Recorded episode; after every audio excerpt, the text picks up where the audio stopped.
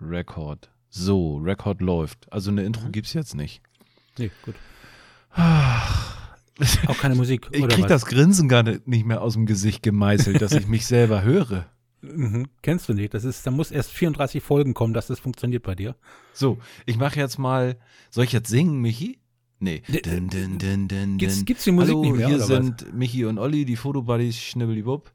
Und Gibt's jetzt kein, keine Musik? nee, heute mal nicht. So, wir Gut. überraschen einfach jetzt Soll ich dann einfach anfangen, ja? Ja, genau. Gut. Dann fange ich einfach mal an. Ne? Hallo und herzlich willkommen, liebe Zuhörer, zu einer weiteren Folge Podcast Die Fotobuddies. Moin Olli, heute alles ein bisschen anders, oder? Ja, moin, moin. Aber wir haben äh, versprochen eigentlich, dass es eine Intro gibt und wir haben es nicht geschafft, weil äh, Professor Wahnsinn leider kurz vor Aufzeichnung dieses Podcasts am Rechner rumschrauben musste, Mhm. weil ich unseren heutigen Gast tief beeindrucken wollte, was mir jetzt auch gelungen ist. Ja, Obwohl der super. sagt sich eigentlich, hä, was will er denn? Mhm, ganz genau. Und unser Beschreib Gast, ihn. der wartet, der wartet schon eine halbe Stunde. Gut, also unser heutiger Gast ähm, ist mir als erstes eigentlich durch seine sehr interessante Stimme aufgefallen. Später kam dann noch ein Gesicht dazu und äh, ich finde, durch seine professionelle Art hat es auch wirklich verdient, äh, sehr erfolgreich bei YouTube zu sein. Sein Name ist André Schirdewan. Hallo André. Hi. Moin, moin, André. Herzlich willkommen bei den Amateuren. Bei den- bei den Tonamateuren. Gut, ähm, mit deinem Namen können wahrscheinlich die wenigsten, André, äh, was anfangen, denn dein Kanal, ähm, seit 2013 grob gegründet, heißt äh, Obli. Genau. E- O-B-L-I. Jetzt sag mir doch mal bitte, warum hast du deinem Kanal diesen Namen gegeben? Eigentlich relativ einfach. Also Mhm. hat nichts mit Thema oder sonst was zu tun, sondern es ist schlicht und ergreifend mein Internet-Nick, mit dem ich jetzt seit, puh, äh, 19 Jahren im Internet unterwegs bin. Deshalb äh, kennen mich relativ viele Leute, wenn auch eher aus dem Internet unter diesem Namen. Und den habe ich Mhm. einfach mal beibehalten für alles, was ich gemacht habe. Egal, ob es jetzt Zocken war, irgendwelche anderen Sachen, also auch eben YouTube. Das Da wäre jetzt meine Frage mit diesem gewesen. Namen zu finden. Also. Zocker, Zockername auch, definitiv. Genau, genau. Was hast du gezockt mit dem Namen? Ah, ganz, ganz früher fing das so an mit Counter-Strike Online, noch die guten Zeiten mit, Ja. äh, weiß ich nicht, ob ihr da auch mal unterwegs wart, Ich aber Counter-Strike noch 1.5, 1.6, damals die Zeit, als es mit Online so richtig anfing. Ja. Das war so meine Zeit, als ich dann auch Internet bekommen habe und äh, da war ich im Prinzip seit frühester Zeit mit dem Namen unterwegs. Ach was. Mhm. Ja, ich bin richtig erst ins, ins, ins Shooter-Genre eingestiegen mit Battlefield, mit dem ersten Battlefield 1942. Oh, habe ich auch lang, lang gespielt. Ja, ich auch. Sogar richtig im Clan und so. Ich war der Flakschütze in unserem Clan. und ähm, ich habe tatsächlich, ich glaube, mit einem der allerersten Ego-Shooter sogar auf dem, auf dem PC gespielt. Das war Soldier of Fortune. Kennst oh, du das? Kenn ich auch noch, ja. Ja, ne? Da habe ich das Oh Gott, Campen über gelernt. was redet ihr da eigentlich? Nee, das finde ich voll geil, jemanden, genauso so einen Nerd und genauso einen Freak zu treffen, weil ich ja auch noch meinen äh, Namen, über meinen YouTube-Kanal, der hat ja auch äh, einen Gaming-Namen noch und das finde ich so sympathisch, wenn man dann Leute findet, die tatsächlich ihrem Namen auch trotzdem noch treu geblieben sind, obwohl sie da viel Scheiße mit angestellt haben. das ist gut. Aber das hast du natürlich nicht, André. Natürlich Nein. nicht, nein. Nein. Gut. Bekannt ist dein Kanal, warum wir überhaupt auf dich gekommen sind. Ähm, es geht um guten Ton. Du stellst unheimlich viele, auch gute Mikrofone äh, vor, dann die ganze Technik, alles, was mit Mikrofon zu tun hat. Dein Kanal hat 13.000 Abonnenten inzwischen und ähm, du machst oder hast jetzt so 180 Beiträge so grob gemacht und äh, jetzt haltet euch fest, 3,9 Millionen Klicks haben deine Beiträge schon erreicht. Also ich finde, das ist schon Hut ab für so ein so eine Sparte bei YouTube. Ist es doch schon ordentlich viel. Es gibt da nicht viele, die das auf YouTube machen, ne? Oder? Mhm. Also zumindest relativ begrenzt im deutschsprachigen Raum. Mhm. Wo, wobei, ich, wenn ich dich mal ein bisschen korrigieren darf, ich glaube, du tust André auch ein kleines bisschen Unrecht. Ich habe jetzt auch heute mich noch mal ein bisschen in seinem Kanal verloren und du, du testest ja deutlich mehr an Technik als nur Sound. Ne? Also ich sag mal, bei Sound liegt eventuell so dein Schwerpunkt, aber ich habe auch Mhm. gesehen, Genau. alles Mögliche an Technik bist du ja am Verwursten. Du bist ja auch so ein, so ein kleiner Nerd. Was das Genau, angeht, ne? genau, genau. Also im Prinzip, der Kanal ist eigentlich nur von mir so ein Spaßprojekt gewesen, wo ich mir dachte, äh, ich kaufe mir ganz gerne Technik und spiele damit rum und äh, warum nicht meine Erfahrung mit der Welt teilen. Aber ähm, der Ursprung war ganz viel eben dieser Soundbereich, weil ich da auch einige Freunde hatten, die sich da mal informieren wollten. Und dann konnte ich x-mal erklären, wie man bestimmte Sachen macht, welches Mikrofon man kaufen sollte, weil ich sowieso damit viel rumgespielt habe, sodass die ersten Videos dann sowieso in diesem tonlastigen Bereich waren. Und da ist es dann irgendwie auch schwerpunktmäßig bei geblieben, wobei ich halt Mhm. auch eigentlich viel in andere Richtung auch noch machen will oder teilweise halt versuche zu machen, aber da bin ich doch überrascht, wie viel Neues man aus der Tonwelt immer findet. Und äh, naja, den will ich dann trotzdem auch mitnehmen. Ja. Den ganzen Natürlich. Man sagt ja auch Wa- immer, dass gerade so, solche kleinen Nischen, aber wenn man wirklich ein Experte ist, die mit, am erfolgreichsten sind auf YouTube, ne? Weil wenn du so viel versuchst abzudecken, dann verschwindet man so ein bisschen in der Masse. Aber wie Michi schon gerade sagt, ähm, wenn du nach Sound deutschsprachig guckst, landest du wahrscheinlich zu 90 Prozent auf deinem Kanal, würde ich mal sagen. Ja, ja. Also finde ich auch. Also bei uns, äh, also bei mir wird das auf jeden Fall immer wieder vorgeschlagen, auch als ich dich noch nicht abonniert habe. Ne? Ähm, ist das eigentlich dein Beruf? Bist du Tontechniker? Was, was, was hast du, was machst du hauptberuflich? Nein, nein. Also Ton hat bei mir nichts mit dem Beruf zu tun. Ich bin eigentlich Informatiker und also so im Prinzip Allround-Informatiker und mache alles in diesem IT-Sektor. Und ähm, der Tonteil ist bei mir reines Hobby. Also ich mache Musik seit frühester Kindheit und habe die Ergüsse schon damals mit Kassettenrekorder mal angefangen festzuhalten, dann Äh, mit Minidisc ich auch, rumgespielt ich und so ist das so ein bisschen nach und nach gewachsen und Mhm. ich fand den Bereich einfach unfassbar spannend und habe dann viel mit Technik rumgespielt, rumexperimentiert und geguckt, was kann ich wie machen und wie klingt es dann am besten und ja, letzten Endes ist es äh, ambitionierter Amateur, aber als Profi Mhm. würde ich mich trotzdem nicht sehen, einfach nur, weil es so dieses Hobby ist, dass ich gerne mit Technik rumspiele. Ja, aber trotzdem, so ein Fachwissen, was du dir angeeignet hast, ist ja in vieler Genau, das, Hinsicht. das kommt halt wo so die Leute das nicht wissen. irgendwann. Genau. Mhm. Wow. Ähm, du bist super vorbereitet für uns jetzt, denn ähm, Im Gegensatz hast zu mir. ein- oh Gott, Olli. Kann doch mal einen blöden Tag haben, Olli, aber du hast es ja wieder hingebogen. Ist doch schön. Fragt Ähm, sich nur, wie lange das alles Gut. noch, dieses fragile etwas sich noch hält. Also, ich glaube, ich muss ein paar Mal schneiden heute, aber erzähl mal Gut. weiter. Gut. Auf jeden Fall, ähm, wir haben schon ein paar Mal gehört, dass unser Ton eigentlich gar nicht mal so schlecht ist.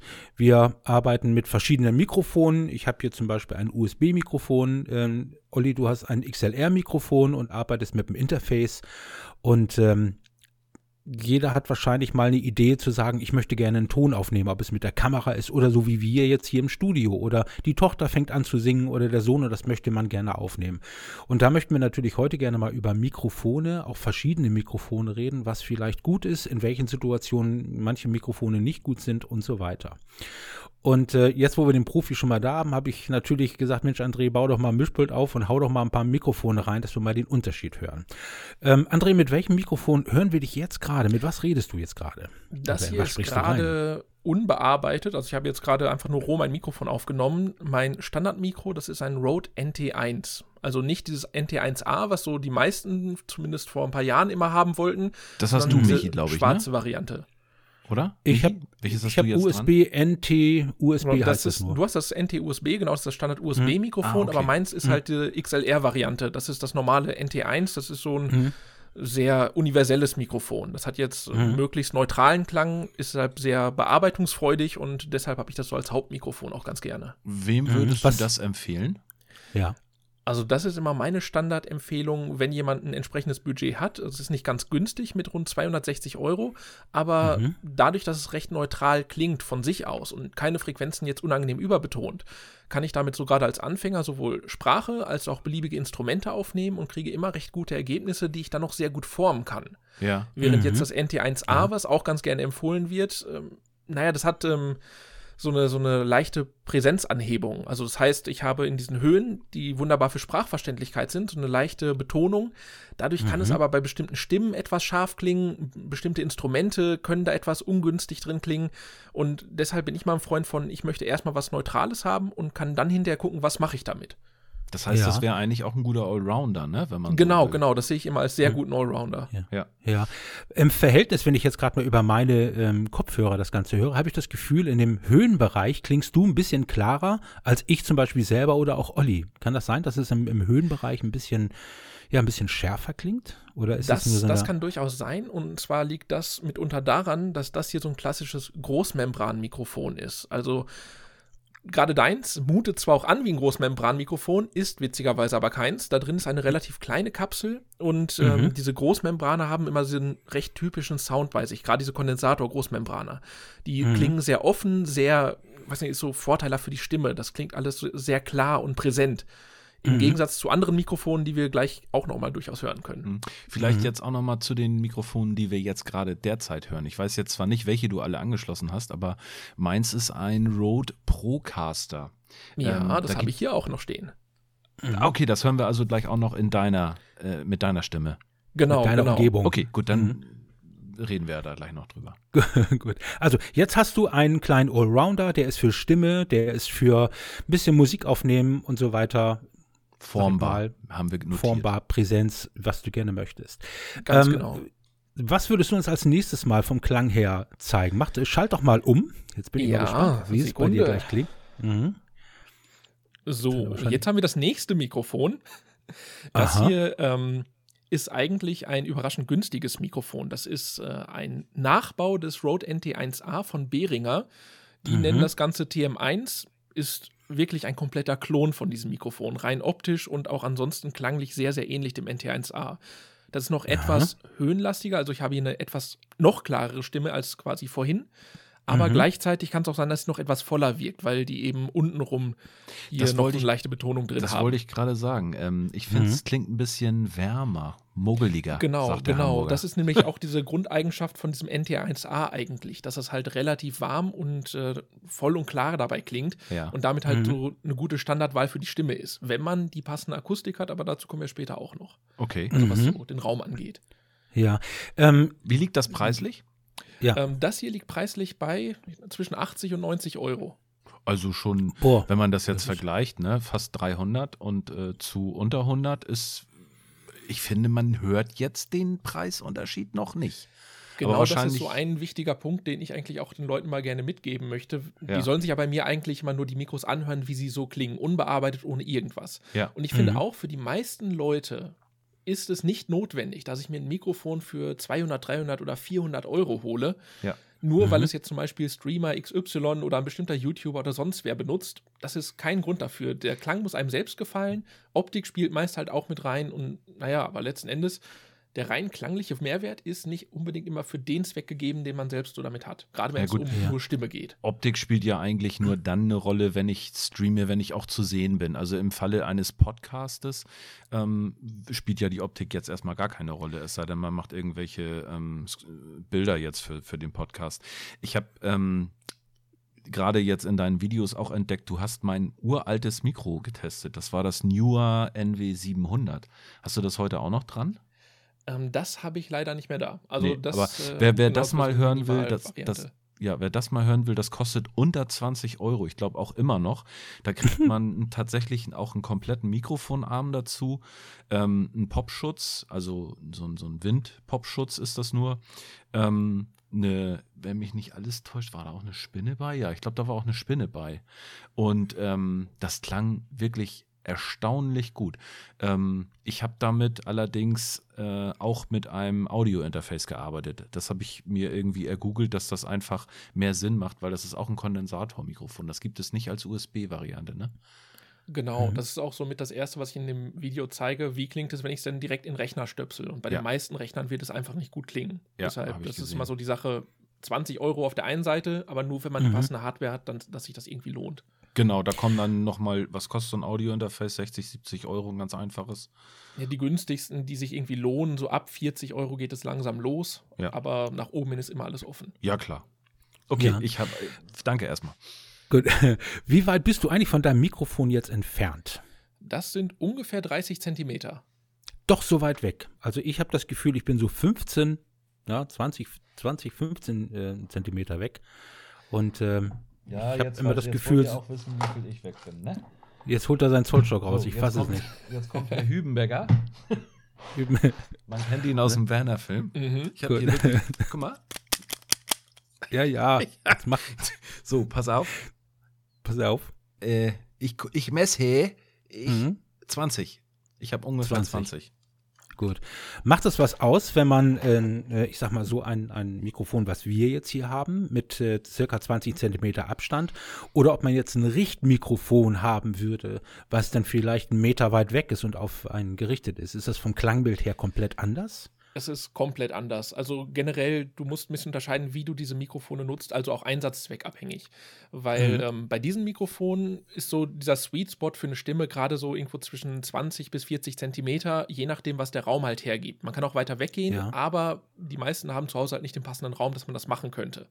Mhm. Auf der mhm. anderen Seite kann ich ganz nah rangehen, allerdings bekomme ich dann den sogenannten Nahbesprechungseffekt. Das heißt, meine Stimme wirkt extrem bassig und das kann auch wieder unangenehm werden. Also gerade ja. wenn ich jetzt nah rangehe, dann habe ich natürlich Volumen in der Stimme.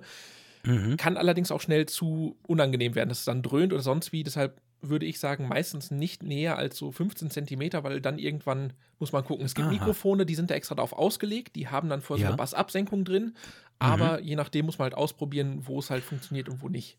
Aha, weil ich nämlich manchmal immer das Gefühl habe, bei mir klingt das so ein bisschen dumpfer, aber dann liegt es wahrscheinlich daran, weil ich einfach zu aggressiv oder zu nah an das Mikrofon rangehe. Ne? Weil, wenn ich jetzt so nah dran bin, so wie jetzt, das sind fünf Zentimeter, oder wenn ich jetzt sage, ich gehe ein bisschen weiter weg, ja, mhm. doch, schon. Weiter weg klingt besser, muss ich sagen. Ist zwar ja? ein bisschen leiser, aber das Also dann bleibe ich jetzt mal so bei 20 Zentimetern, weil ich bin manchmal wirklich ganz, ganz, fast mit der Nasenspitze oben schon an der Kante. Das ist dann wahrscheinlich Genau, so extrem, ist auch ne? mal die Sache, was man will, will man damit am Ende erreichen. Weil auf der anderen Seite, mhm. wenn du so nah rangehst und diese volle Stimme hast, erzeugt das natürlich auch irgendwie Intimität. Du hast den Sprecher wirklich komplett im Ohr sitzen. Da ist kein Raumhalt drin, kein mhm. gar nichts.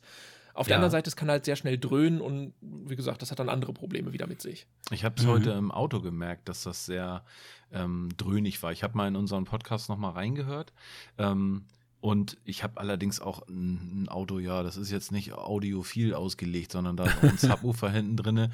Das mhm. heißt also, ich, wenn ich lauter gemacht habe, warst du schon sehr erotisch, Michi. Also ich mhm. bin schon ein bisschen äh, Ne? Gut, also ich brumm die ganze, die ganze Seite weg. Ja. Okay. Was hast du da als äh, drittes Mikrofon? Was hast du da noch Schönes am Start, was vielleicht mal ganz, ganz anders klingt? Das Mikro, was im Prinzip im Moment jeder haben möchte. Sekunde. Mhm. Das ist nämlich dieses Mikrofon hier klingt gänzlich anders. Das ist das Shure SM7B. Das mm. ist dieses typische Broadcast-Mikrofon, was im Moment die ganzen Streamer gerne haben möchten. Ja. Liegt mhm. bei ungefähr 400 Euro. Ich wollte gerade sagen, was auch sehr, sehr viel Geld kostet, ja. Aber schon eine Menge Geld. Ist auch im US-amerikanischen Markt sehr, sehr verbreitet, ne? Shure. Ja, ja, auf jeden Fall. Ja. Kannst Aber du das so empfehlen, wirklich für den Preis? Preis-Leistung vor allen Dingen. Also gerade deshalb habe ich ähm, so ein kleines Vergleichsvideo zu diesen Broadcast-Mikrofonen gemacht, weil ich finde, ja, es klingt wirklich gut, es hat wirklich einen unfassbar guten Klang, mhm. aber es bringt mir nicht diesen 400 Euro Geldvorteil. Wenn ich 400 Euro habe und fange zum Beispiel an, möchte einen Stream oder einen Podcast machen, dann muss ich mir überlegen, was kann ich mit 400 Euro holen. Und für mhm. 400 Euro habe ich nicht den entsprechenden Gegenwert, finde ich. Also du hast eine gut klingende Stimme dadurch, aber ob es wirklich im Verhältnis steht, das muss halt jeder für sich dann entscheiden, weil ich finde, der Unterschied ist relativ gering zu anderen Mikrofonen und das kann man jetzt gleich nochmal hören, mhm. weil der mhm. entscheidende. Unterschied, dieses Mikrofon ist jetzt dynamisch und damit klingt es meist jetzt ohne Bearbeitung, wie man es jetzt hört, relativ stumpf, also ein bisschen dumpfer aber mhm. eben auch runder. Und das ist halt so eine ganz andere Eigenschaft. Dadurch kann man, wenn ich jetzt ein bisschen bearbeiten würde, das Ganze ein bisschen typisch Broadcast- oder radiomäßig machen. Mhm. Ja. Aber ähm, wie gesagt, äh, dynamische klingen dadurch halt ein bisschen eigen. Aber ich habe jetzt noch zwei weitere dynamische, mit denen man das mal vergleichen kann, mhm. ob dann der mhm. Preis sich noch so rechtfertigt. Eine Zwischenfrage. Mach mal. Broadcaster ja. meinst du eigentlich auch so Radio-Podcast-Sound, ne? Genau, Broadcast in dem Sinne, du hast genau im Bereich von Film und Fernsehen, wo du das halt gerne benutzt. Also mhm. was dann diese Voice-Over-Sprecher gerne benutzen. Ja, okay. So. Und das nächste Mikrofon, was ihr jetzt hört, könnte euch bekannt vorkommen. Das ist nämlich das Rode Procaster. Ja. Im Prinzip mhm. auch ein dynamisches Mikrofon. Liegt preislich bei der Hälfte, also ungefähr bei 170, 180 Euro um den Dreh. Genau, habe ich jetzt auch gerade geguckt bei Thomann. Auch damit komme ich wunderbar ins Ziel, wenn ich jetzt Sprachaufnahmen machen möchte. Es klingt anders, aber dadurch halt nicht schlechter, sondern ist dann die Frage, was gefällt mir mehr, mit welcher Stimme funktioniert es besser? Und ja, da muss man dann sich entscheiden, was man genau nehmen möchte. Das ist tatsächlich mhm. auch nicht gerade unwichtig, ne, was man selber für eine Stimme hat, ne, bei der Wahl des Mikros zu beachten. Ganz genau. Jedes mhm. Mikrofon klingt anders, es klingt in jedem Raum anders, es klingt mit jedem Sprecher anders. Deshalb finde ich das mal mhm. schwer, wenn ich mir zehn Videos zu verschiedenen Mikrofonen angucke, das kann ich nicht vergleichen. Da habe ich mal den Vorteil, wenn ich einen YouTuber habe, der zum Beispiel in jedem Video immer das gleiche Setup mit einem anderen Mikrofon nimmt, weil dann kann ich das mit einer Stimme vergleichen. Ja. Und habe Mhm. da so die Unterschiede ein bisschen drin. Ja, also es fiel mir mal auf, ich habe mal in der Stadthalle in Osnabrück ähm, moderieren müssen und äh, da die Tontechnik hatte mir dann auch so ein ähm, Sennheiser Mikrofon in die Hand äh, gedrückt und er sagte, oh, endlich mal jemand mit einer deutlichen Stimme. Ich, da wusste ich gar nicht, dass es äh, da Unterschied, unter, wirklich so extreme Unterschiede gibt. Sagte, er musste kaum was verstellen, irgendwie was machen. Ich hatte immer den, ich habe mir immer dieses Mikrofon, was man so in der Hand hat, immer unten ans Kinn gedrückt und damit habe ich auch keine Höhen oder Tiefen oder auch nichts irgendwie lauter oder leiser gemacht und hat gesagt, ich konnte es laufen lassen, fertig. Das erinnere Und, ich auch ähm, noch, das hast du auch bei deiner 5000 Abonnentenfeier zu allen gesagt, ne? die das Mikro in der Ganz Hand genau. hatten. Wir sollten uns das unten gegens Kinn klopfen und Ganz dann genau. so dran Und dann drüber wegsprechen, ja. Ist, ist, das, ist das eine Sache, die ähm, würdest du auch empfehlen, André, wenn du. Also durchaus, weil da hast du den Vorteil, du bist sehr nah an der Tonquelle, aber nicht direkt im Luftstrom. Ah. Die, die Stimme zwing, klingt zwar dabei nicht ganz so klar, wie sie könnte, aber du vermeidest eben Poplaute und ähnliche Sachen. Und du hast dann nicht diesen variablen Abstand, wie wenn du es direkt vor dich hältst. Also gerade genau. für ungeübte Leute ist das dann sehr einfach, damit immer ein gutes Ergebnis zu haben, vor allem gleichbleibendes. Ja. Genau, weil manche ähm, merken das gar nicht und haben das Mikrofon auf einmal einen halben Meter weit weg und labern weiter und die Leute verstehen dann nicht mehr, Genau, was sie genau. Das habe ich mich auch schon bei vielen Feiern gehabt. Das Mikrofon Mhm. geht bei der Rede immer tiefer, immer tiefer, Ja. weil man es nicht bemerkt, dass man es noch in der Hand hat. Oder den Genau, Zettel Problem. tauschen muss. ähm, eine Frage zum Procaster noch, weil die interessiert mich natürlich, weil das mein Mikro ist. Ich habe gelesen, dass das einen integrierten ähm, Pop- und Plop-Schutz äh, drin hat, schon in dem Mikro selber. Das heißt, ich habe ich hab zwar auch so einen, so einen Popschutz, wie man ihn kennt, so einen ähm, runden, den man sich an, de, an den Mikrofonarm machen kann. Ähm, ist das so bei dem äh, Procaster? Weil ich merke tatsächlich immer in der Post-Production, wenn ich die ganzen äh, Audio-Files von uns bearbeite, dass da doch ein paar Spitzen äh, von mir bei sind. Ja, das ist so ein bisschen die Sache. Das machen ganz viele Mikrofonhersteller, dass dann direkt unter diesem Mikrofongrill so eine dünne Schaumstoffschicht ist, die quasi als Popschutz fungiert. Aber ein Popschutz funktioniert ja so, du sprichst mit einem relativ spitzen Luftzug drauf und durch diesen Schaumstoff wird das so ein bisschen gestreut. Und dadurch soll das nicht in so einer Spitze auf die Membran treffen. Je näher dieser Mhm. Popschutz aber an der Membran selbst wieder dran ist, desto geringer ist die Wirkung. Das heißt, diese integrierten schwächen es zwar ab, aber eliminieren es meist nicht. Deshalb, was ich bei diesen Mikrofonen ganz gerne mache wie jetzt, ich habe die dann so off-axis gestellt, also so leicht schräg versetzt zum Mund und dann quasi ähnlich wie der Trick mit dem, ich halte mir das Mikrofon am Kinn, stelle ich es dann Mhm. so in so einem 45-Grad-Winkel zu mir zum Beispiel. Weil wenn Und- ich direkt Mhm. reinspreche, dann habe ich natürlich auch P- und T-Laute, Ja. dann hast du das Dann- auch wieder drin. Ja. Und dann hast- Poppen. Hast du es 45 Grad von oben nach unten geneigt oder von unten nach oben? Also in dem Fall jetzt von unten nach oben, weil ich das einfach auf so einem kleinen Stativ jetzt habe. Aha, okay. Das ist Mhm. aber egal, ne? Jein, es macht einen Unterschied, allerdings ist der verhältnismäßig gering. Ja.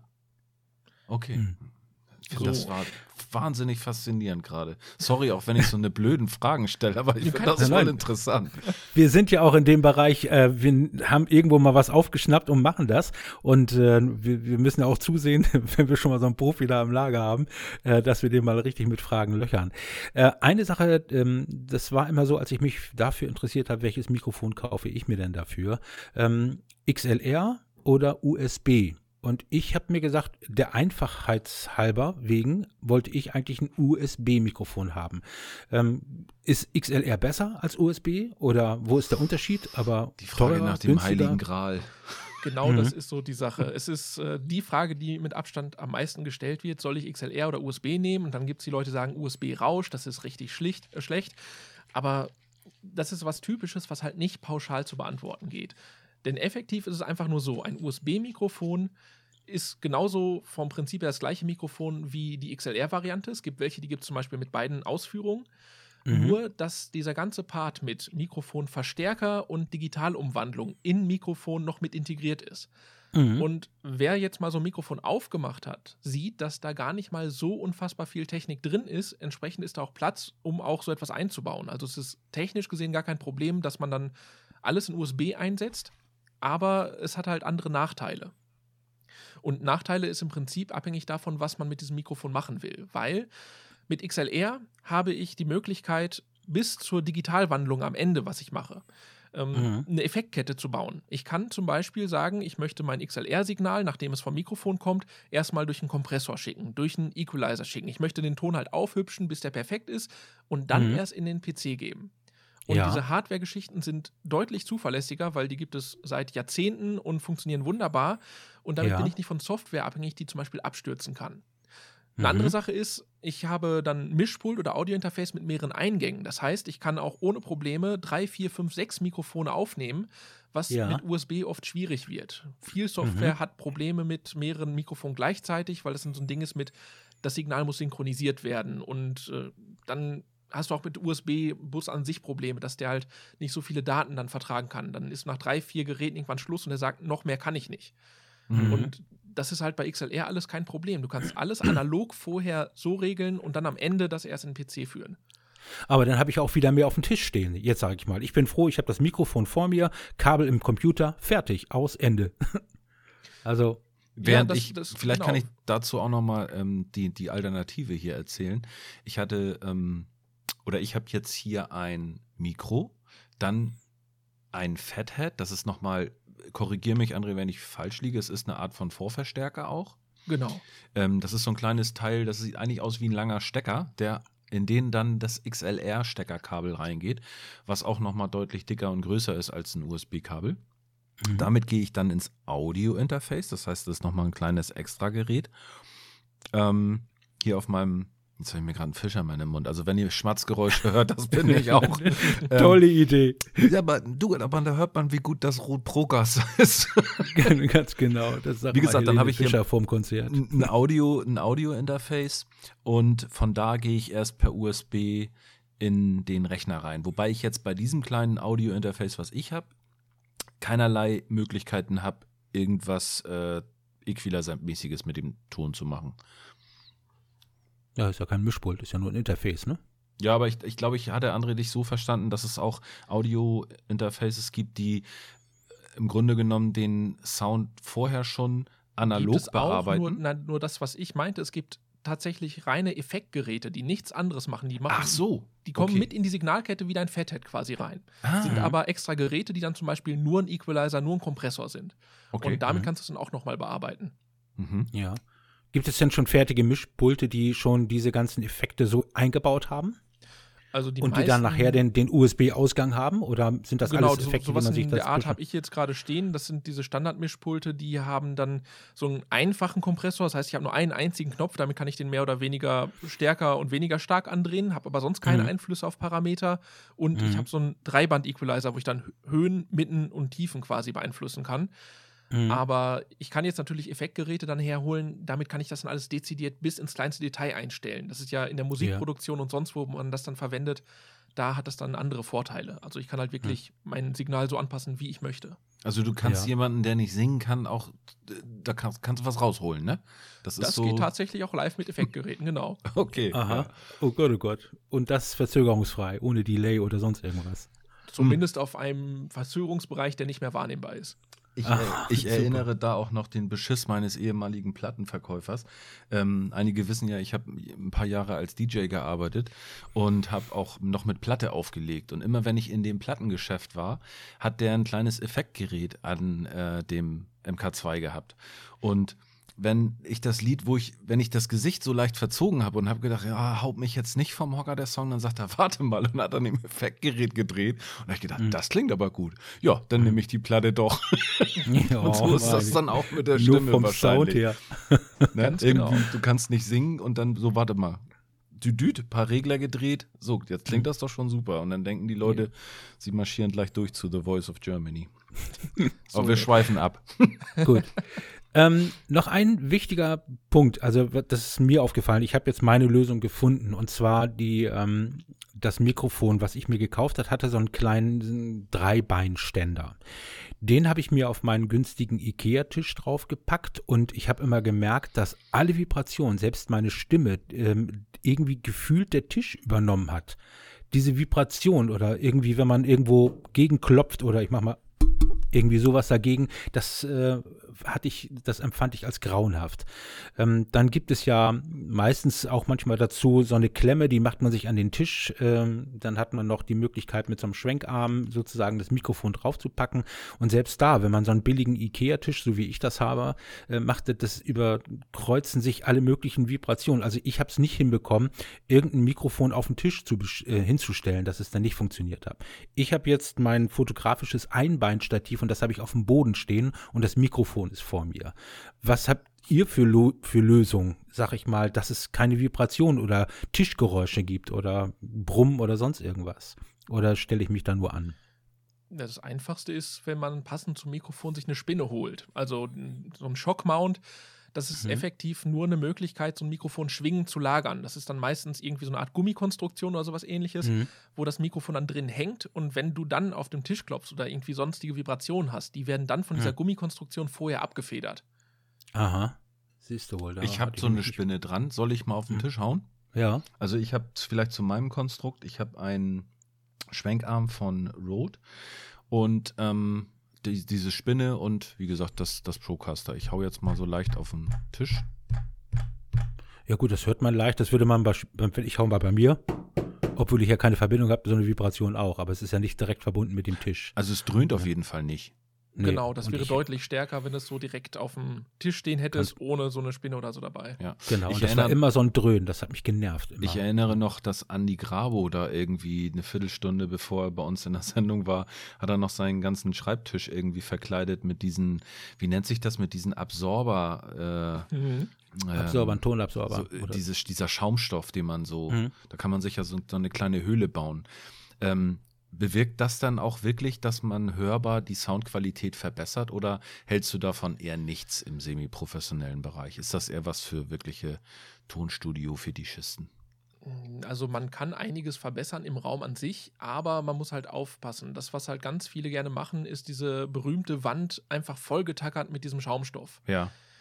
Das Problem ist, man soll so einen Raum nicht akustisch tot machen, sondern schön klingend machen. Und das Problem ist, dass du oft in so gerade kleinen Räumen mit kahlen Wänden diese, diesen Raum hast, da diese Schallwellen einfach hin und her geworfen werden. Mhm. mhm. Und das kannst du am ehesten durch so geschickt platzierte Absorber, aber auch durch Diffusoren quasi erreichen. Du möchtest den Schall nämlich gleichmäßig verteilen, sodass der nicht immer quasi parallel hin und her geworfen wird, sondern dadurch, mhm. dass er einen anderen Winkel bekommt, ist das Ganze dann so ein leichter Raum halt, der dann aber angenehm klingt, aber nicht gleich akustisch tot. Hm. Das merkst du, wenn du sonst weiter weg vom Mikrofon gehst, dann klingt alles nur noch ganz stumpf und das ja. ist dann, wenn der Raum akustisch wirklich tot gemacht wurde. Ja. Aber an sich äh, versucht man immer, wenn man zum Beispiel die Möglichkeit hat, um so einen Raum ein bisschen akustisch auf Vordermann zu bringen, zum Beispiel Teppiche. Erstmal ein Teppichboden hilft ungemein wenn die Wände nicht kahl sind, sondern Bücherregale. Bücher fressen unheimlich viel Schall, ohne dass es gleich doof aussieht. Und solche mhm. Sachen helfen unfassbar gut.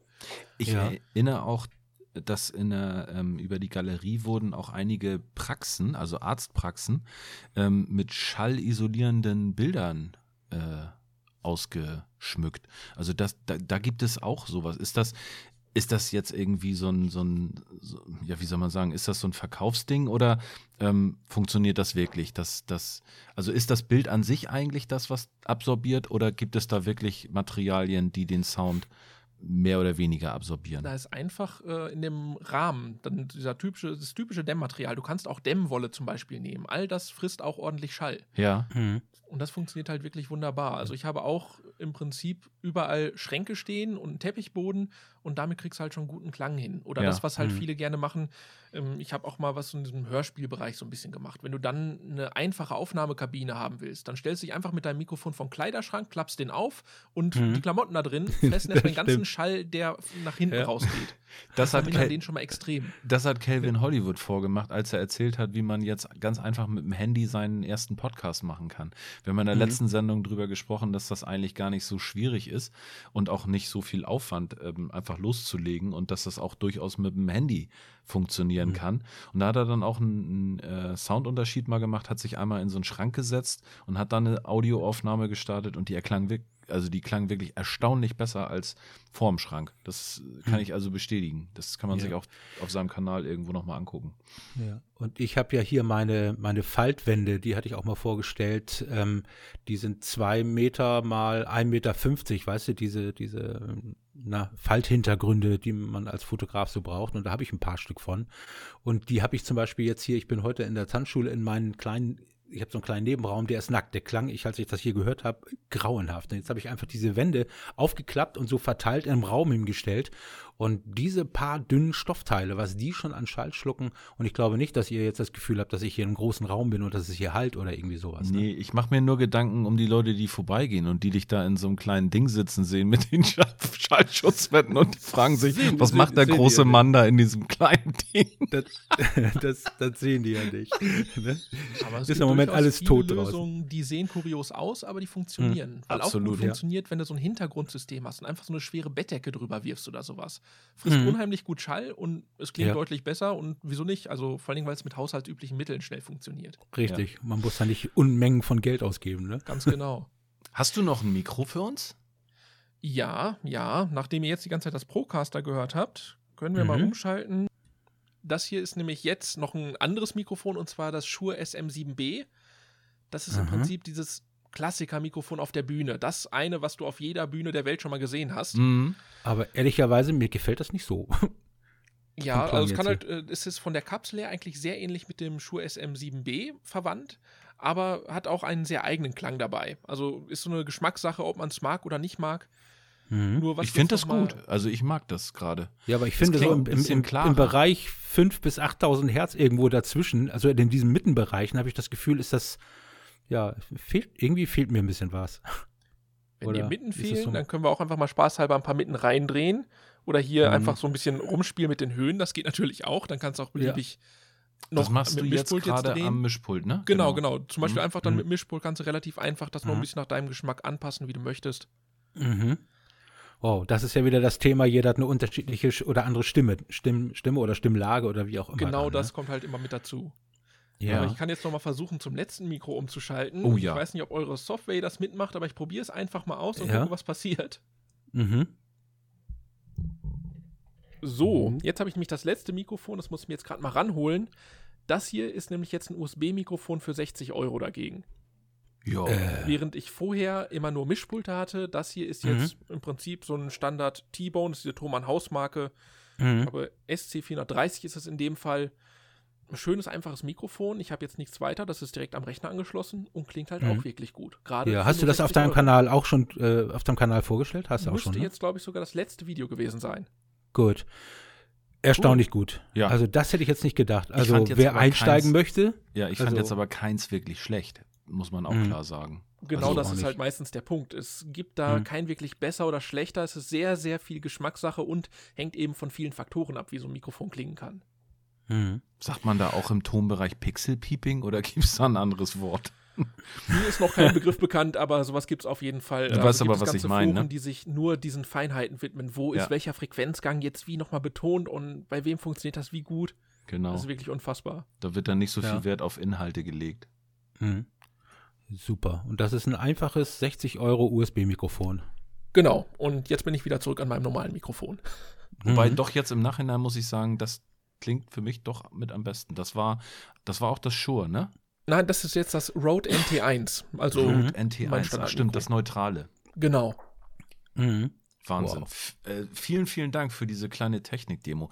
Verrat uns noch mal ganz kurz, welches Mischpult du dran hast. Das ist jetzt ein, äh, im Prinzip diese typischen Behringer Mischpulte, Xenix. Ähm, ich müsste jetzt nachgucken, ich glaube 2442 ist auf jeden Fall ein Riesending, wo ich bis zu 10 Mikros anschließen kann. Okay. Hatte ich jetzt extra nochmal hier mir aufgebaut, damit ich euch auch ein paar Mikros gleichzeitig vorstellen kann, weil meistens mhm. habe ich sonst mein Yamaha AG03 dran. Das ist so ein Mini-Mischpult mit einem Mikrofoneingang. Das reicht für meine Zwecke eigentlich vollkommen aus. Ja. Mhm. Darf ich nochmal fragen, ich, Michi, ich hau einfach immer dazwischen. Ja, Wir haben uns echt so. nicht, nicht abgesprochen, was jetzt die Fragen angeht, weil ich halt viel Scheiße bei mir am Rechner gehabt habe heute. ja, ähm, stimmt. Äh, was machst du für Musik, André? Also, es war früher, in dem Bereich bin ich ja quasi in den Tonbereich abgerutscht, so richtig. War es so viel in diesen Rock, Metal, Alternative-Bereich, als ich mir mit 18 mal gedacht habe, ich wollte unbedingt mal Gitarre lernen und habe mir eine Gitarre einfach gekauft, eine E-Gitarre mhm. und äh, wollte diese ersten Ergüsse und Fortschritte dann für mich selbst dokumentieren und habe mir dann passend dazu dann das erste Audio-Interface gekauft und angefangen, ein bisschen aufzunehmen, zu bearbeiten, gucken, wie funktioniert das Ganze. Okay. Und äh, mhm. letzten Endes mittlerweile ist sehr viel in diese Akustikrichtung, was aber auch dem geschuldet ist, weil mit einer einfachen Akustikgitarre kann ich alleine schon gut Musik machen. Für eine E-Gitarre wäre meistens eine volle Bandbesetzung am schönsten. Und mhm. da ist Akustik halt was, das kann immer mal gut gemacht werden. Das heißt, das sind so äh, Akustikstücke, wie man sie so bei Epidemic Sound für zum Beispiel Photowalks verwendet. so bisschen, Könnte man zum Beispiel auch verwenden, ja. So ein bisschen also, smooth, äh, ruhiger. Genau, also für mich ist so die Sache, Musik ist für mich so dieser Alltagsausgleich. Das heißt, ich spiele einfach das, wonach mir gerade ist. Entweder ich bastel selbst an irgendwelchen neuen Sachen rum oder aber ich cover halt irgendwas, was mir gerade gefällt. Ja. Wo man auch gerade viel neu interpretieren kann. Sprich, ich nehme irgendeinen, keine Ahnung, es kann ja sonst was Pop, Elektro, sonst was sein und versuche da dann eine Akustikversion draus zu basteln. Cool. Und das mache ich halt ganz viel, aber im Prinzip hauptsächlich für privat, beziehungsweise zusammen mit ein paar Freunden aus der Umgebung dann mal auch irgendwo in so einem kleinen Probenraum zusammen dann in diese mhm. Richtung. Bisschen ja. Jam. Genau. Cool. Genau. Bist du immer derjenige, der die ganze Technik ein, einrichten muss und äh, den ja, Soundcheck ja, macht ja. und alles? Genau, das ist ich, immer ich mir gedacht. große Spaß. Wenn wir dann mal irgendwo spielen, dann muss ich am besten vor der Bühne stehen, um das Ganze abzuhören, währenddessen aber auch spielen, um mich selbst zu hören und dann natürlich am ah. Mischpult rumdrehen, damit das alles hinterher passt. Super. Das sehr, Toll. Sehr, sehr das heißt, die ganzen Musikerkollegen äh, haben in der Hand ihr 6 mm Klinkenstecker und drücken dir das in die Hand und mach mal. Genau, ganz genau. Oh Mann, siehst du wohl, ja. Wie lange gibt es deinen YouTube-Kanal jetzt schon? Uh, 2013. genau 2013 mhm. wirklich äh, aktiv, also das auch was regelmäßig kommt seit ungefähr 2016 mhm. jetzt. Okay. Und Wo ist ja äh, noch gar nicht so lange. Ja, finde ich eigentlich auch relativ erfolgreich mhm. für den Zeitraum. Ähm, mhm. Meine Frage, ist es so, dass du beim Film dich äh, so automatisch verbessert hast, weil die, weil die Qualität auch immer besser geworden ist? Oder kommst du auch aus der Ecke, dass du das vorher mal gemacht hast? Also konntest du schon filmen, bevor du mit YouTube angefangen hast? Oder bist du besser geworden im Laufe der Zeit jetzt, weil du einfach gemerkt hast, die Leute wollen, ähm, sind ein bisschen anspruchsvoller, was Reviews angeht. Also geworden. das ist definitiv im Laufe der Zeit gewachsen. Also ich mhm. habe angefangen mit einer Fotokamera, beziehungsweise ist ja jetzt letztendlich immer noch eine Fotokamera, mit der es gemacht wird. Aber ich habe mir damals dafür eine Samsung NX500 geholt, weil das so mit die, die erste war, die sagen, 4K konnte und dann habe ich damit ganz viel rumgespielt. Ja. Und, und kein Mikrofoneingang. ja, genau, das stimmt. Und dann habe ich halt ganz schnell gemerkt, naja, die Kamera allein ist natürlich schon wunderbar, damit kann ich äh, schon sowas wie Bokeh und sowas einbauen, was einfach besser aussieht als mit so einer Handycam. Mhm. Aber dann hast du das Bildrauschen dabei. Wieso habe ich Bildrauschen? Dann erstmal rausgefunden, okay, ich brauche erstmal ordentliche Beleuchtung, mit den Softboxen mhm. rumexperimentiert. Dann ist das nach und nach gewachsen und naja, dann hat man auch über die Jahre unfassbar viel Geld da rein versenkt, einfach weil man selbst die Ansprüche hatte, da nochmal irgendwie was auszuprobieren, was anderes zu machen und doch nochmal irgendwie ein Quäntchen besser, auch wenn es vielleicht mhm. hinterher keiner sieht, aber ich weiß, dass es da ist oder sowas. Das ist mhm. dann immer das, was mitkommt. Okay. Nimmst du deinen Ton eigentlich immer extern auf oder sagst du auch, komm, ich mache jetzt hier ein Lavalier-Mikrofon, Kamera fertig, es geht jetzt ja nicht nur um Mikrofone, du stellst ja auch andere Sachen vor. Oder wirst du das immer so machen, dass du deinen Ton extern aufnimmst? Also es hat sich für mich persönlich relativ gut bewährt, wenn ich mir das Ganze zum Beispiel jetzt, wie mich das bei den meisten Videos mache, vorskripte, dass ich wirklich kompletten Text schreibe. Ich mache diesen Test dann, dass ich so ein, mhm. irgendwas, was ich dann gerade da habe, ein, zwei, drei Wochen am Stück getestet habe und mhm. dann die Erfahrung aufschreibe und das dann quasi so ein bisschen schön vertont runterlese und dann mhm. die Bilder dazu mache.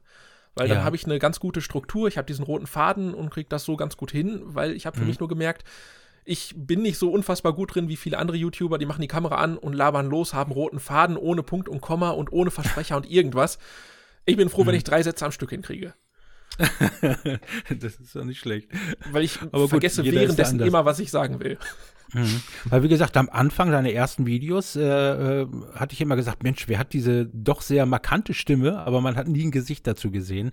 Und irgendwann hast du ja auch gesagt, komm, Kamera kommt dahin und so weiter, ne? Ja, ich habe mir auch gedacht, also bei mir stand immer im Vordergrund, ich möchte gerne irgendwas zeigen und da stehe ich halt einfach nicht im Vordergrund. Mir geht es um die Sache, die ich zeige. Und ja. hatte auch eigentlich nie vor, dass ich irgendwie eine große Internetpräsenz oder sowas in dem Sinne aufbaue, sondern ich wollte ja. einfach gerne mit Technik rumspielen.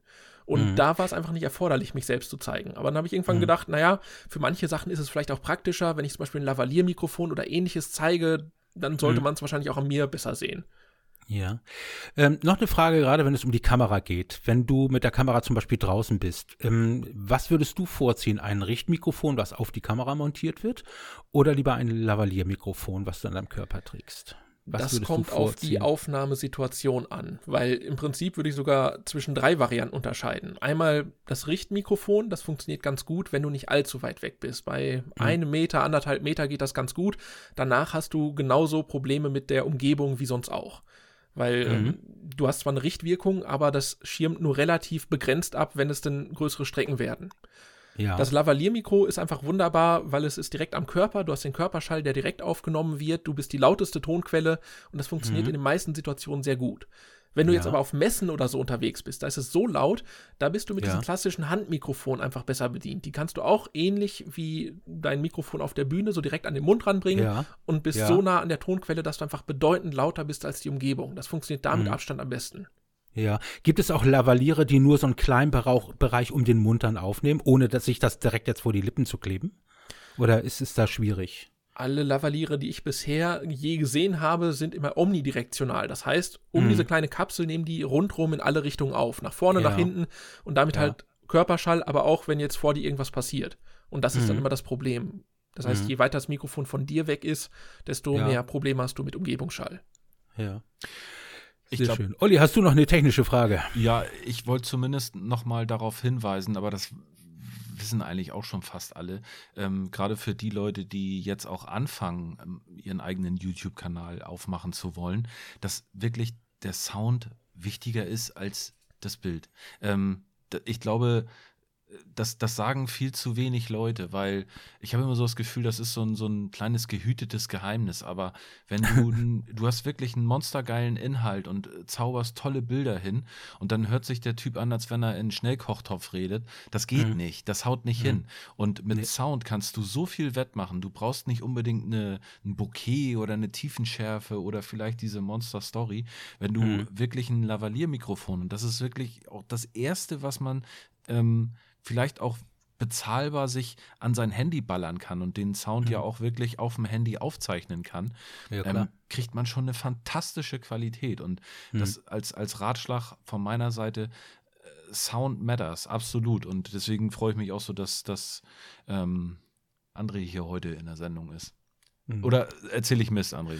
Sehe ich absolut genauso. Also ja, ich habe es mhm. auch immer so empfunden, ich muss erstmal dem Video zuhören können, auch wenn es jetzt zum Beispiel im Hintergrund läuft oder sonst wie.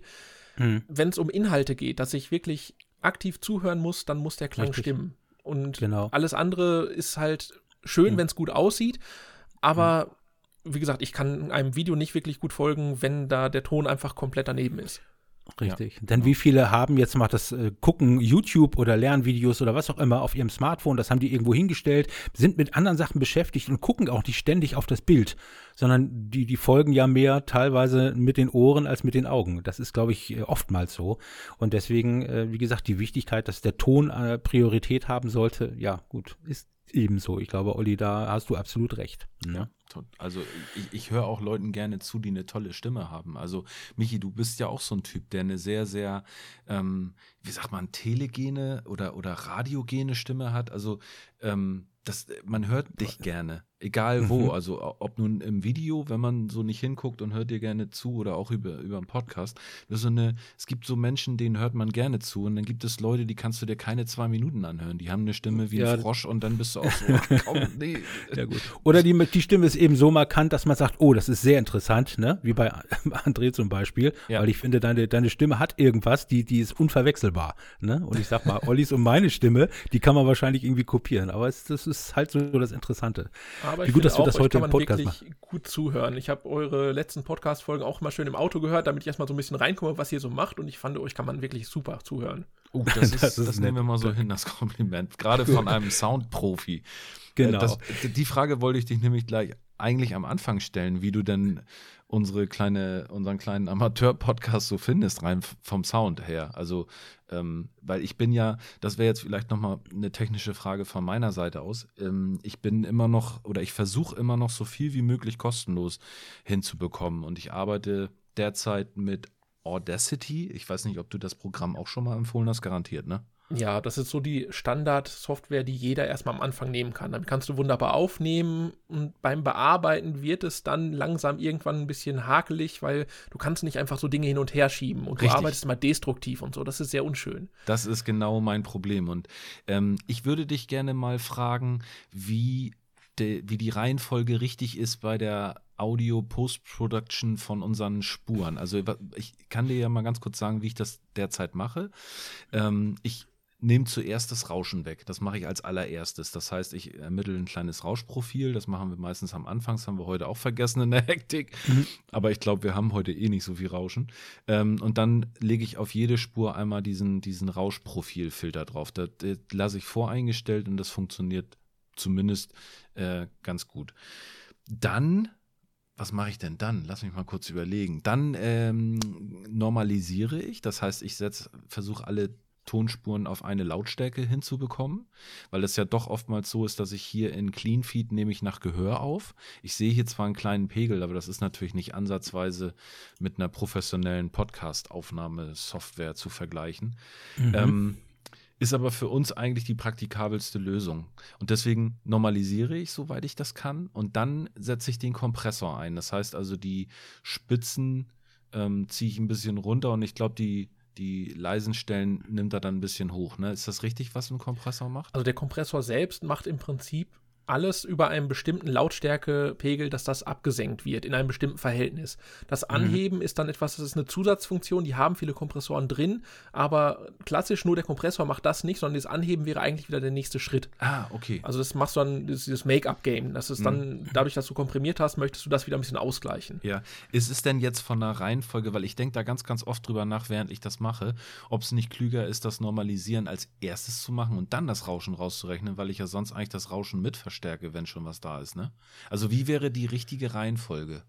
Also generell im Audiobereich gibt es die Regel, es gibt keine Regeln, also es gibt nicht den perfekten Okay. Weg und du kannst auf jedem Weg zum Ziel kommen. Ja. Nur ähm, prinzipiell macht es in dem Fall wahrscheinlich auch keinen großen Unterschied, weil du reduzierst das Rauschen in Audacity um einen bestimmten Pegel. Da, ich glaube 6 dB oder 9 dB, was er als Standardeinstellung hat.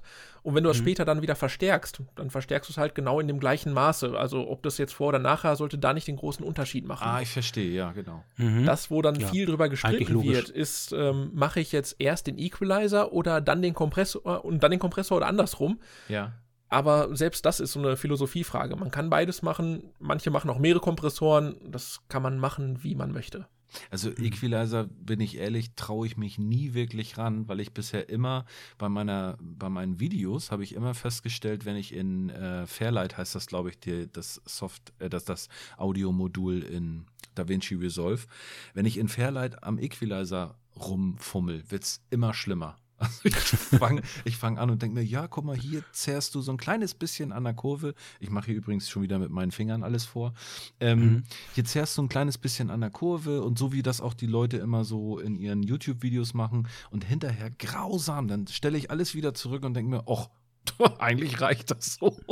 Und bin dann eigentlich damit glücklich, wie es am Anfang schon war. Also Equalizer ist, glaube ich, echt ein Thema, habe ich mich noch nicht rangetraut und ähm, da muss man, da kann man, glaube ich, auch Bücher drüber schreiben und Kriege wegen führen.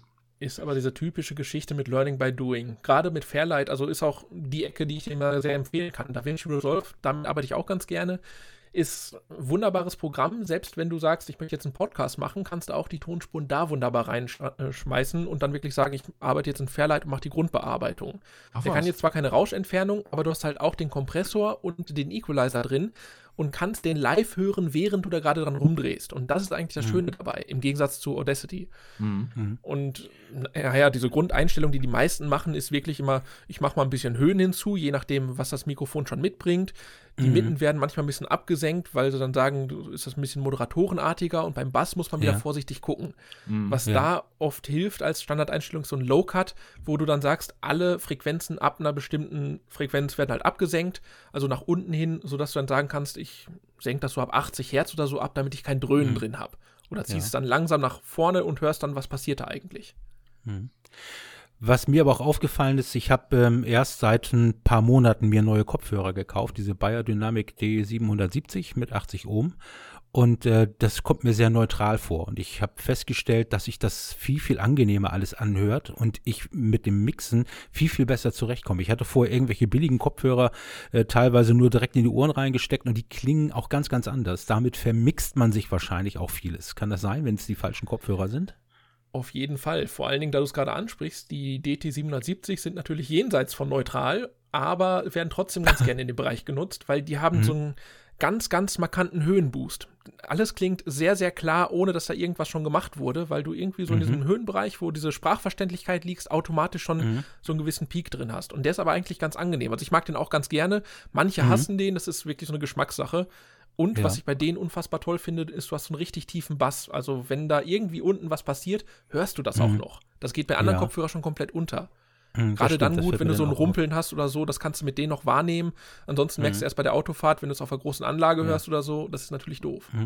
Ja, und vor allen Dingen, wenn wir hier jetzt eine Stunde rumquatschen und ich habe die Kopfhörer die ganze Zeit auf, billige Kopfhörer, irgendwann tun mir die Ohren weh oder irgendwelche Kanten oder sonst irgendwas und die kann ich fünf Stunden aufhaben, da merke ich überhaupt nicht, dass ich irgendwas auf dem Kopf habe. ist natürlich auch noch ein Unterschied. Ich habe ja, hab ja. mir tatsächlich auch gerade dein Testvideo angeguckt zu den, zu den Bayer Dynamik ähm, und ich glaube, das werden meine nächsten, weil ich wollte mir eigentlich ein paar, und das bringt mich vielleicht auch zur nächsten Frage, gerade wieder für meine Bahnfahrten und Fahrradfahrten wollte ich mir eigentlich ein paar Bluetooth-Kopfhörer neue kaufen.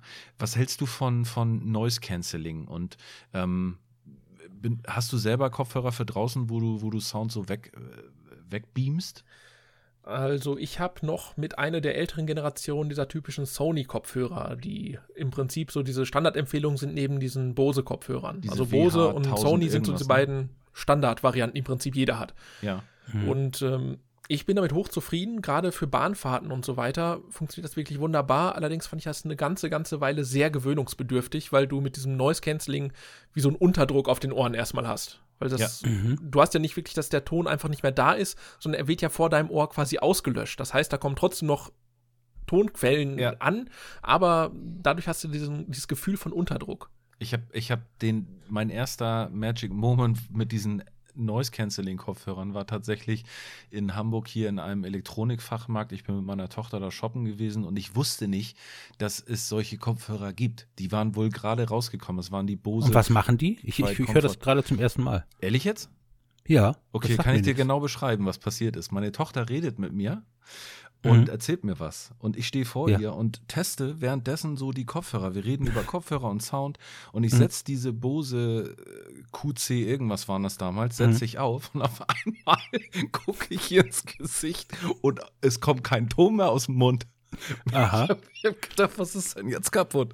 Und hab, Aha. ich habe mich wahnsinnig erschrocken. Ich habe gedacht, ich habe schon wieder einen Hörsturz, weil ich das auch schon mal hatte. Sowas wie durchsichtig, Wie du schon was? sagst, André, ähm, man, ist, man muss sich da wirklich dran gewöhnen.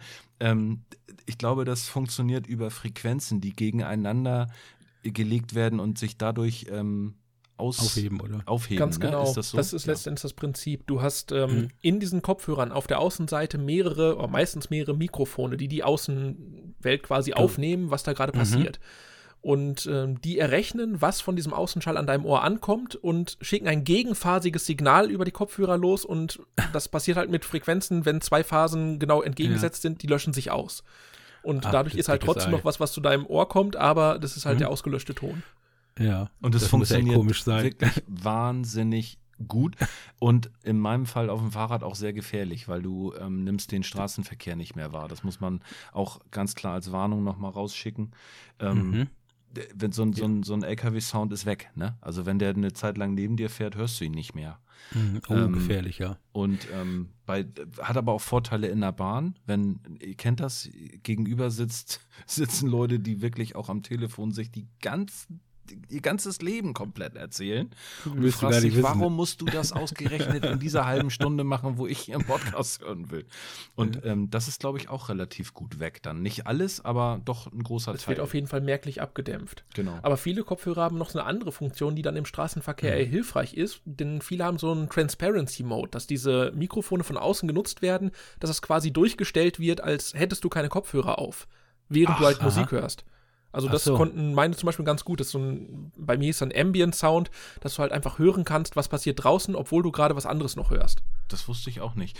Welches Modell hattest du? Die, da gibt es ja die äh, 1, 2, 3, 4 sind, glaube ich, die aktuellsten von diesen Tausendern. Ich glaube, es sind noch diese XM2, also aus der zweiten die 2er, Generation. Ne? Die sollen auch mit noch am besten sein, weil die einen relativ straffen Sitz haben. Ähm, Habe ich jetzt gerade so ein bisschen mich mit befasst. Wie gesagt, ich, ich befasse mich gerade mit, mit Kopfhörern und bin ah. noch nicht so ganz raus, ob ich jetzt mir zwei Paar hole oder doch nur ein Paar und das dann gleichzeitig verwende, weil dieses Gaming-Headset, was ich hier auf dem Kopf habe, ist jetzt nicht so toll. Da, also nee, da ist, glaube ich, glaub Bayer schon relativ weit vorne. Und was kosten die Bayer? Ich glaube 120 Euro derzeit, ne? Ja, so um den Dreh. Hm. Mhm, aber sind es auf jeden Fall wert. Ne? So, ich gucke gerade mal auf die Uhr und wir haben jetzt so ja, eine gute Stunde haben wir schon um. Und äh, am Ende müssen immer äh, unsere ganzen Gäste mal gucken, was äh, so auf dem Computer los ist bei denen. Wir müssen uns berichten, ähm, ja, was, äh, ja, was euch bei YouTube als Vorschlag gemacht wird. Wie ist es denn bei dir, André? Oha. Oha, sagt er. Was YouTube mir gerade sagt. Genau. Was du frisch, dir wo alles anguckst. Frisch, einen frisch, äh, frischen Browser aufmachen, den du gerade vorher getriggert hast mit sämtlichen Algorithmen, die du angesurft hast und dann sind wir mhm. gespannt, mhm. was da noch so bei rauskommt. Also was mir direkt bei YouTube gerade vorgeschlagen wird, finde ich zum Beispiel sehr spannend, wäre auch was, was ich mir gleich direkt angucken würde, wie mhm. der, äh, weiß nicht, ihr kennt sicherlich die gute Billie Eilish, die Sängerin. Ja. Mhm. Wie der Bruder den aktuellen Song produziert und was er dabei gemacht hat. Ich finde es sehr geil. spannend, was bei der Musikproduktion so gemacht wurde. Da kannst du mir auch sehr gut immer was abgucken, ein paar Ideen holen. Mhm. Ja, und ich weiß, dass er sie ähm, auch tatsächlich produziert hat. Ne? Die sind ja genau. Äh, sie sind im Duo. Also er hat sie eigentlich so richtig groß gemacht. Ne? Die genau, er produziert die Songs angefangen. und sie macht halt alles andere mit dem Gesang und äh, zusammen sind die halt wirklich groß geworden. Ja. Und was noch? Wow. So, was habe ich hier noch? Äh, gut, jetzt habe ich diverse Videos zum aktuellen Apple M1 Mac, weil ich mit denen auch aktuell sehr viel rumgespielt habe. Ach mhm. was? Bist du, ein, bist du ein Apple-User oder ein Windows-User? Also ich hantiere mit Windows, Apple und Linux naturgemäß aufgrund meines Berufs rum. Aber mhm. äh, finde jetzt gerade diese Apple-Geräte sehr spannend, weil die jetzt gerade diesen Architekturwechsel vollzogen haben. Die ja. sind von diesen Intel-Prozessoren weg auf deren eigene. Und da habe ich mich sehr, sehr viel eingelesen und habe jetzt auch selbst so ein Video in der Mache, was so ein bisschen das Thema anschneidet, weil ich das doch sehr spannend finde. Ja. Cool. So. Komm, einen noch. noch ja, interessant, wie jemand als äh, Freelancer, Musiker 2020 überlebt hat. Mhm, und äh, was so stimmt. die Tricks waren, wie man dann trotzdem noch äh, quasi andere Einnahmequellen als Musiker haben kann. Also ja. mein Feed ist generell sehr, sehr musik- und auch techniklastig. Ja, okay. gut. Ich habe jetzt seiner Linie treu. Eine kleine ja. private Frage, weil ich finde es immer toll. Ich habe auf deiner Homepage, glaube ich, gelesen, dass du auch ein Serienfreak bist. Ist das noch so? Ja, wenn ich die Zeit finde, auf jeden Fall. Hau doch mal deine Top 3 Serien raus. Gerade für den jetzigen Lockdown, finde ich, ist das ein super passendes Thema. Weil ich oh. bin nämlich gerade durch mit, was habe ich gerade geguckt? Äh, ja, genau, habe ich schon wieder vergessen. So, so, so hat mich das geprägt. Also deine Top 3 Serien, wirklich All-Time-Favorites. Darfst du auch ein Colt für alle Fälle nennen, wenn das aus deiner Zeit ist. Weil es bei mir so ein bisschen ähm, mit Kindheit oder was das Kindheit und Jugend geprägt hat, ist bei mir Stargate eine sehr, sehr große Serie, die ich geguckt ah, habe. Ja, okay. Mhm. Da gab es ja mehrere Bad. Ableger von, ne? Ja, ja, alle Ableger, mhm. alles, alles habe ich mitgeguckt. Alles. Breaking Bad sind wir total auf einer Wellenlänge. Eine genau, Breaking Serien. Bad war auf jeden Fall auch eine Serie, die ich wirklich weggesuchtet habe, fast ja. am Stück. Absolut. Mit Soul. Mhm. Auf jeden Fall. Und puh, was würde ich noch nennen? Das Problem ist halt wirklich, ich gucke viel gerade also sowohl Serien als auch Filme, ich tue mich immer schwer, dass ich wirklich sage, eine ist wirklich so herausragend, dass ich die immer und immer wieder empfehlen würde. Weil zum Beispiel bei Game mhm. of Thrones war die Sache, ich habe das geliebt, aber was dann bei den letzten zwei Staffeln gelaufen ist, habe ich mir auch gedacht, um Himmels Willen. Ja, bei mir waren es dann nur die letzten zwei Folgen, die mir sehr viel kaputt gemacht haben. Genau, Aber genau. Ich finde, das, da das, halt das, darf so ein Gesamtwerk auch nicht erschüttern, ne? dass da ein paar Autoren Langeweile hatten zum Schluss oder getrieben worden sind. Ja, aber da ging es halt wirklich so, dass es wirklich absurd wurde, wenn man ja, sich vorher total. wirklich lange, lange Zeit für die Geschichte genommen hat und ja. dann einfach gefühlt eine Staffel in zwei Episoden, das hat eine Menge kaputt gemacht. Ja, richtig. Und was ansonsten, was ich wirklich auch noch sehr gut fand, ist auch von HBO Westworld, falls ihr das kennt. Ja, ja, habe ich nee, auch gesehen. Ich bin großer HBO-Fan. Ich habe deswegen tatsächlich auch Sky Entertainment, mhm. ähm, weil ich, ich mag sämtliche äh, HBO-Serien. Jetzt weiß ich ja, übrigens, ja. Wo, wo, ich gerade bei bin, bei The Deuce. Auch eine fantastische ähm, ein fantastisches Zeitbild aus der Geschichte Amerika zu Zeiten, wo so die ganze Pornoindustrie groß geworden ist. Und äh, das ist. So von, Hustler und so. Ja, genau. Das ist von hm. David Simon verfilmt und das ist ein richtiges Sittengemälde einer ganzen Epoche, kann man sagen. Und das hat er so fantastisch gemacht. Ganz behutsam, ganz viele Charaktere eingeführt. Ja, aber wir schweifen sehr ab jetzt gerade. Ja, aber genau. Mir, ich ich habe das gelesen, Serien-Junkie, äh, und wollte mal nachfragen. Das war mir. Was da so. Genau, was da so los ist bei dir auf dem Fernseher. Ja, ja. Gut. Ja, ansonsten bin ich auch sehr viel ins Kino gegangen, aber das war ja jetzt letztes Jahr leider nicht mehr groß drin. Nicht ansonsten Stimmt, mag ich ja. das auch noch heute sehr gerne. Ja. Mhm. Richtig. Sag mal, wo kommst du eigentlich her? Du hast, bist so dialektfrei. Ich glaube, aus meiner Ecke dann, ne? Genau, aus der Paderborner Ecke. Mhm, siehst du wohl, habe ich mir doch gedacht. Beziehungsweise dann beruflich viel in Bielefeld unterwegs. Also mhm. gar nicht mal so weit entfernt. Kann ah, man, siehst du. Kann man ein paar Musikstücke von dir oder deiner Band hören? Irgendwo? Online haben wir da im Moment gar nichts. Also, weil das ist so dieses reine Hobbyprojekt von uns. Okay. Auf Dorffesten und sonst was spielen, weil das, was mhm. so gerade gewünscht wird, also wirklich querbeet. Ja. Mhm. Schade. Aber wenn du mal groß rauskommst, dann gerne mal einen Link rüberschicken. Würde ich mir mhm. gerne mal anhören, weil ich ja so ein Akustikfan bin und ich baue ja viele von, von dieser Art von Musik in meine Fotowalks ein, weil ich das einfach so relaxed und entspannend finde. Mhm. Ja, da sind wir auch immer ganz unterschiedlich mit der Musik, ne? Meine Musik nervt dich ja immer. naja, Auf jeden Fall, ne? Äh, zumindest was, was dieses Tüdelüt angeht, dieses Jessige, das macht mich aggressiv. Da möchte ich immer innerhalb von fünf Minuten Sachen Wild um dich schlagen, ne? Ja. Siehst du wohl. Ja, morgen ähm, werden wir, oder übermorgen werden wir auch wieder jemanden aus ähm, aus Bielefeld haben, den Vitali Brickmann, so heißt der Fotograf. aber auch immer. Wie ja, wir haben, dann machen ich denke, wir haben Raw Akademie übermorgen. Was Nein, den haben Raw, Raw Academy haben wir am äh, irgendwann nach dem 13. Also, ne, morgen haben wir, äh, am Mittwoch haben wir Vitali und dann haben wir noch Value Tech TV, haben wir bei uns auch noch. Ne? Aber wir an dieser Stelle sagen wir jetzt erstmal vielen, vielen Dank, äh, Andi, dass du, André, dass du dir die Mühe gemacht hast, da alles aufzubauen, dass wir den ja. mal schön über den guten Ton gesprochen haben. Heute und, waren wir äh, mal die Sound Buddies. Ganz genau. Nicht die Fotobuddies. Ja. ja.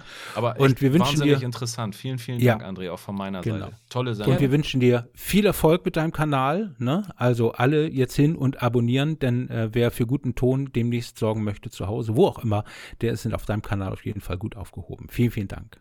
Ja, kann ich nur so zurückgeben. Vielen Dank. Also macht's Dankeschön. gut. Bis zur nächsten Folge. Alles klar. Tschüssi. Tschüss. Tschüss.